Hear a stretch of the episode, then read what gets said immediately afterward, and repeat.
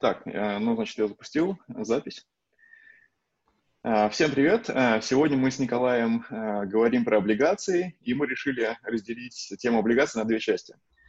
Сначала мы поговорим про теоретические, скажем так, аспекты, зачем вообще нужны облигации, что это такое.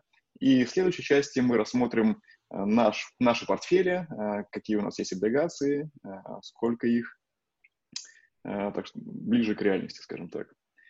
Вот, ну давай э, начнем с того, что, наверное, вообще расскажем, что такое облигация, э, зачем она нужна компаниям э, и зачем она нужна инвесторам. Эм, начнешь? Да, начну. Но на самом деле смысл долговых бумаг, он достаточно простой. То есть эм, если мы, например, рассматриваем вот взаимоотношения между физическими лицами, да, я имею в виду денежные взаимоотношения, то, допустим, там один человек может занять деньги у другого.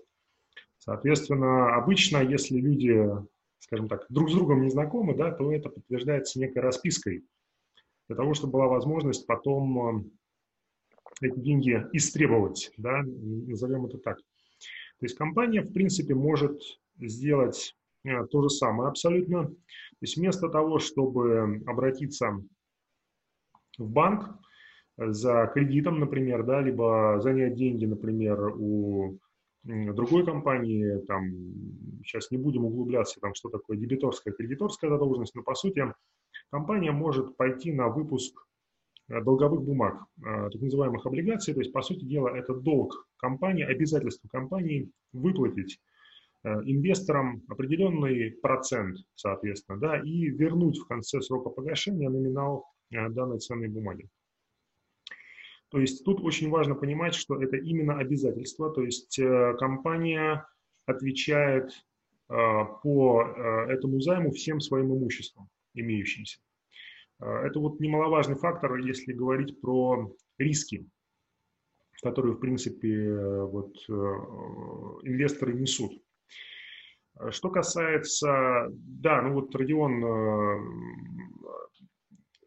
ты вот как познакомился с облигациями, в принципе, насколько вот тебе интерес, интересен этот инструмент? А я довольно давно знал, что такое облигации, э, но, честно говоря, я их довольно долгое время не покупал. Не, mm-hmm. покупал, не покупал, собственно, потому что там, каких-то 7%, ну, там, в среднем, да, кажется не очень э, ощутимым таким значением. А плюс еще у меня тоже было непонимание того, как они работают. Я знал, что есть несколько видов, э, можно покашать досрочные облигации какие-то, облигации э, с менее приоритетным очередностью погашения. Например, если компания будет банкротиться, то по этой облигации могут ничего и не заплатить. Ну, как-то mm-hmm. так, я понимал это. И чтобы во всем этом разобраться, надо было потратить время, понять, зачем вообще, для чего э, я хочу покупать эти облигации. И не так давно, э, может быть, порядка полугода назад, этот момент настал. Я наконец-то погрузился в эту тему поглубже, понял, зачем э, я хочу покупать эти облигации. Э, затем, что когда рынок... Я, я, я понимал, что, скорее всего, будет скоро кризис. Я это начал об этом думать, может быть, э, месяцев 8 назад точно. Uh-huh. И я такой думаю, надо начинать продавать э, доходные акции и переходить потихоньку в облигации или какие-то более надежные инструменты, может даже в кэш просто, чтобы, собственно, на низах начинать покупать облигации, потому что не так проваливаются, как акции, например. Хотя, если мы посмотрим на пик, э, то есть на самый низкий, э, низкий момент марта, по-моему, это было начало марта или конец февраля, э, множество облигаций провалилось тоже так очень даже прилично. Но они быстро отскочили, надо сказать. То есть, по сути, облигации, особенно краткосрочные, я использовал как способ быстро выйти в кэш, когда mm-hmm. мне потребуются деньги, и, соответственно, подождать какой-то длительный период не в кэш, а в облигации, чтобы хотя бы какой-то небольшой процент капал. Угу. А, собственно, вот именно с этой точки зрения я и облигациями заинтересовался. Ну вот, э, на самом деле, я хотел э, дополнить этот момент, да, вот э, немаловажный, потому что многие, ну, во-первых, вот мы не обозначили ставки процентные, да, соответственно, то есть, в принципе, что инвестор еще раз, что инвестор получает? Вот было такое выражение в советские времена, да, стричь купоны. То есть э, реально люди приходили с, э, скажем так, тогда да, да, облигация была документарной, то есть сейчас все бумаги, они без, э, бездокументарные, соответственно. А раньше человек приходил в сберкассу с реальной бумагой, и ему как бы отстригали ножницами, да, то есть там какую-то вот, какую-то часть этой бумаги выдавали деньги. То есть вот, собственно говоря, инвестор, он э, получает так называемый купонный доход, то есть некий процент, который компания выплачивает за то, что пользуется деньгами, э, соответственно, своих, э, своих вкладчиков, своих инвесторов. И этот купонный доход, он очень, ну, достаточно низкий, скажем так, да, то есть э, если мы рассматриваем, например, ну вот вклады, да, то есть сейчас текущий вот на 2020 год, июль месяц, соответственно, там процентная ставка по вкладам там чуть ниже 5% сейчас, вот, это и так в среднем, да, примерно, то по облигациям можно найти бумаги с э, процентной ставкой в районе там 7-8%, можно даже и больше. То есть, в принципе, теоретически можно даже найти бумаги с достаточно высокой процентной ставкой. Другой вопрос, что какие риски а, в этой компании заложены, соответственно, в этих бумагах заложены.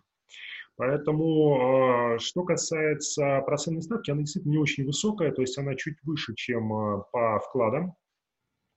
Но при всем при этом вот э, немаловажный этот фактор, вот то, о чем ты, Родион, сказал, да, это то, что есть возможность, то есть это вот действительно так, есть возможность э, вынуть, быстро вынуть деньги из э, облигаций и, соответственно, например, переложиться в акции. И наоборот, быстро вынуть деньги, денег из акций и быстро переложиться в облигации. То есть, э, Николай, ну, извини, я хочу дополнить еще насчет купона, э, потому что именно этот момент для меня был очень важен. Я использую облигацию, как я уже говорил, для того, чтобы быстро, чтобы пересидеть там какой-то плохой период, например. И второй вариант, как я их использую, допустим, есть какой-то источник э, денег, э, например, есть множество кредитных карт всяких разных, mm-hmm. по которым возможно снимать в месяц там, 100 тысяч рублей, например, беспроцентно, весь период 3 месяца, к примеру. Mm-hmm. И по идее у тебя вот есть там 300 тысяч, которыми ты можешь воспользоваться бесплатно. И вполне возможно взять эти деньги и положить там куда-то на вклад, на краткосрочный, Э, заработать там, не знаю, 4%, сейчас 5%, да, где-то так дают на вкладах. Или пойти и облигации купить каких-то, к примеру. Э, важный момент, почему я этого не делал, потому что я не понимал, что купон начисляется не там два раза в год, ну, это по-разному бывает, mm-hmm. а начисляется за каждый день, который ты держишь э, эту облигацию. То есть при продаже тебе вернется еще и накопленный доход да. Человек, который покупает у тебя эту бумагу, сверху. Да, вообще, давай расскажем, что облигация стоит из тела, то есть из номинала. Обычно номинал у нас там тысяча рублей. Угу. То есть, когда пройдет, к примеру, три года или там 10 лет, на которые была выпущена эта облигация, компания выкупит ее по тысяче рублей. Да, абсолютно верно. Также есть купонный доход, про который как раз говорил Николай.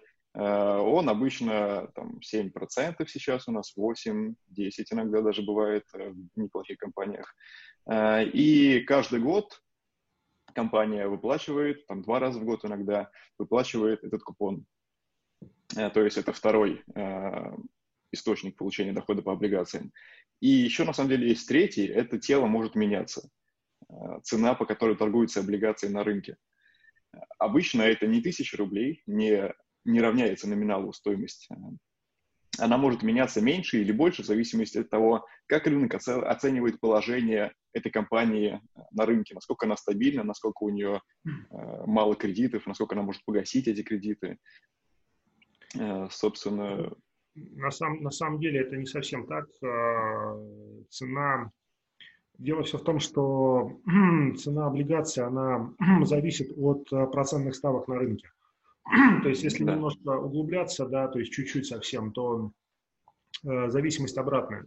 Uh-huh. То есть, чем э, ниже процентные ставки на рынке, тем, соответственно, выше а, а, цена на облигации, и э, в общем и целом это на самом деле тоже так понятно, то есть э, человек, который держит, держит бумагу у себя, да, соответственно, если он хочет, а, скажем так, для того, чтобы компенсировать ему каким-то образом снижение процентных ставок, это компенсируется за счет роста цены, соответственно, да, получается.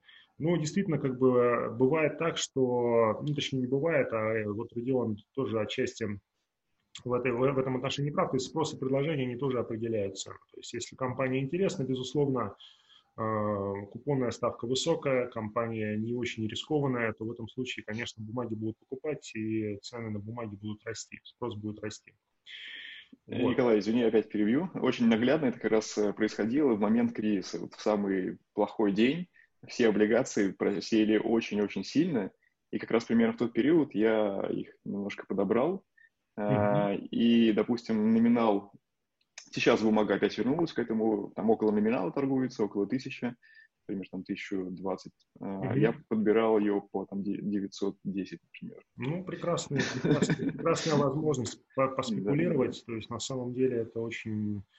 На самом деле очень интересная вот история, э, если говорить про рынок облигаций, то некоторое время назад в Соединенных Штатах э, те, кто занимались облигациями, они, скажем так, считались элитой, а, рыночной элитой, да, потому что вот а, и наоборот, соответственно, те, кто занимались акциями, скажем так, а, такой элитой не считались. То есть вот как ни странно, можно почитать на эту тему есть, такой, э, есть такая книга «Покер лжецов», это Майкл а, Я читал, прекрасная, да. Да, соответственно, вот он работал в Salomon Brothers, и как его а, отдел акций пытался переманить к себе, то есть, а он хотел работать в отделе облигаций, потому что это элитарный был отдел, элитарное подразделение.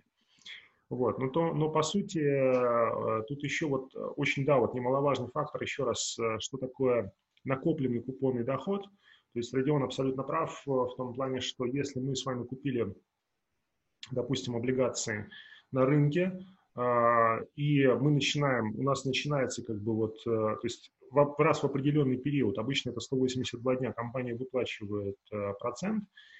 Если мы, например, через неделю ее продадим, то мы не потеряем а, вот эту часть, которая, собственно говоря, накопилась за эту неделю, имеется в виду купонную часть.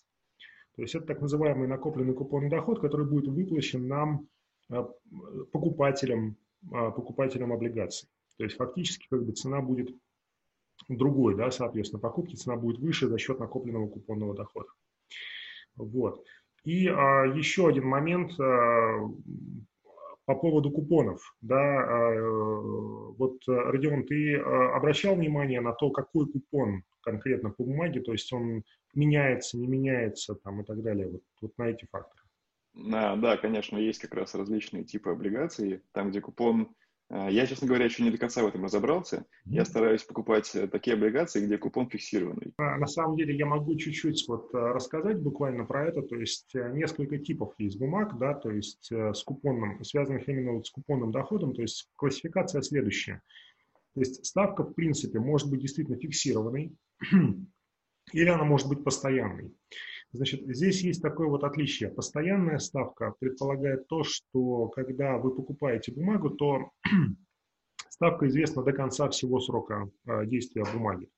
Ну, то есть, по сути, допустим, компания выпускает э, облигации со ставкой 8% на 5 лет, и все 5 лет она будет составлять эту купонную ставку 8%. То есть вы ее заранее знаете, а, она заранее известна, и она не меняется. То есть это самый такой простой вариант и, наверное, самый правильный вариант для начинающего инвестора покупать бумаги.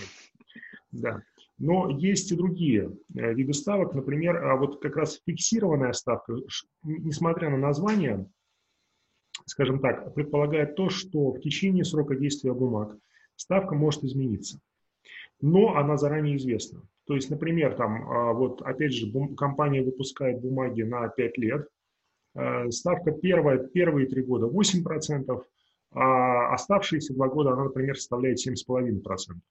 Но вы заранее, опять же, это видите, вы заранее это знаете.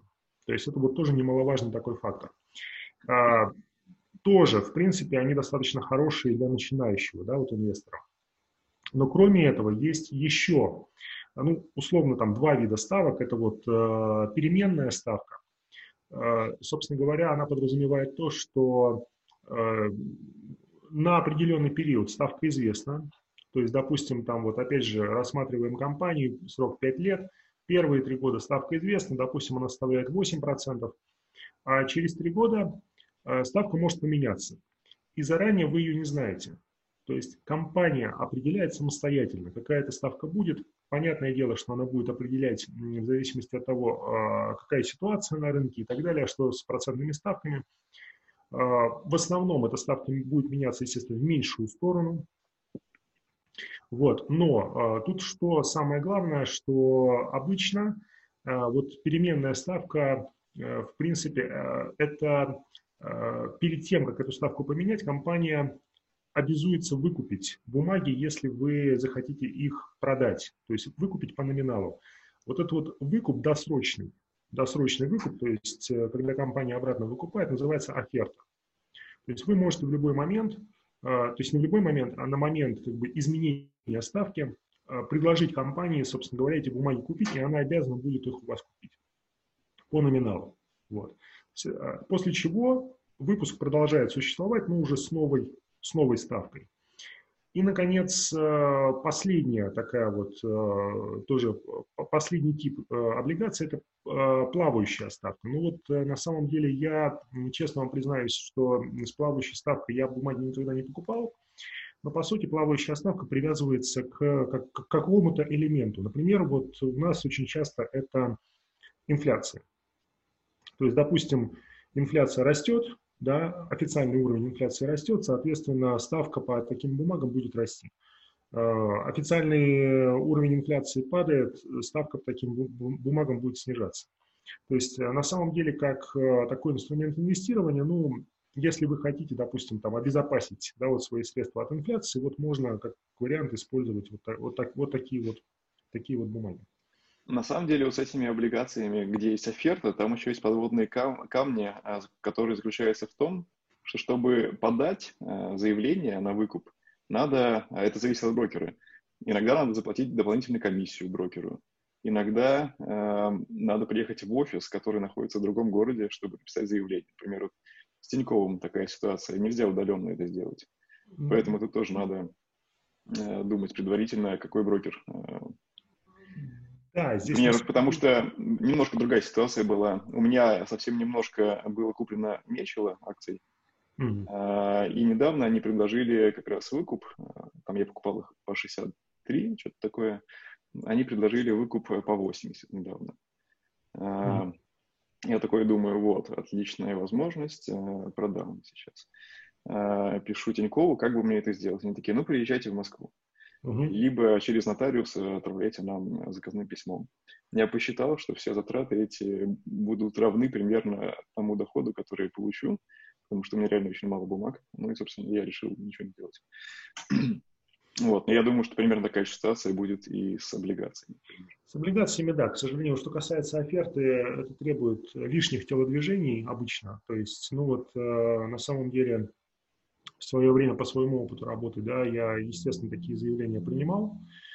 То есть мы э, принимали заявление об оферте, и, э, собственно говоря, ну, инвестор на тот момент он должен был явиться, действительно, явиться в офис э, и подать такое заявление об обратном выкупе, да, соответственно.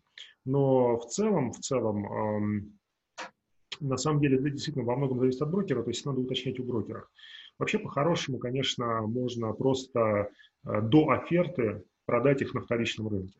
То есть, как вариант, вы просто как бы выставляете заявку и продаете, получая накопленный купонный доход. Ну, как, как бы, такой вариант самый, наверное, э, наименее трудозатратный.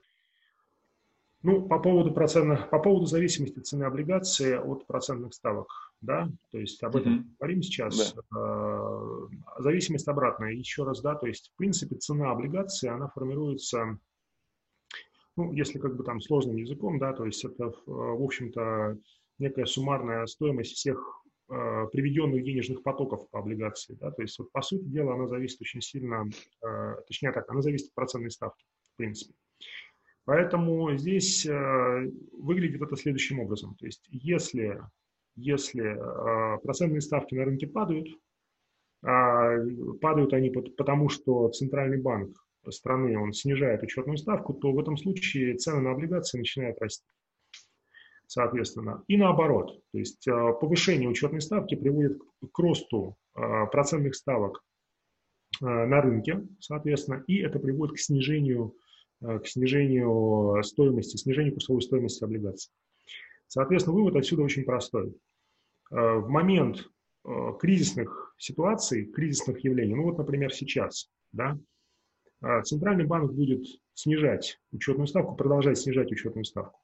И это будет, безусловно, приводить к тому, что цены на облигации, они будут расти. Как только этот кризис закончится, э, рост ставок будет приводить к снижению цен на облигации, соответственно. Поэтому сейчас, на текущий момент, в момент кризиса, лучше приобретать э, долговые бумаги, скажем так. А в момент э, выхода из кризиса, естественно, от них лучше избавляться. Вот такая вот зависимость. Супер. Я думаю, тогда на этом мы закончим этот выпуск. И, может быть, мы подумаем о том, чтобы сделать еще вторую часть, э, где мы расскажем то, что не успели рассказать сейчас, mm-hmm. а также рассмотрим наши портфели.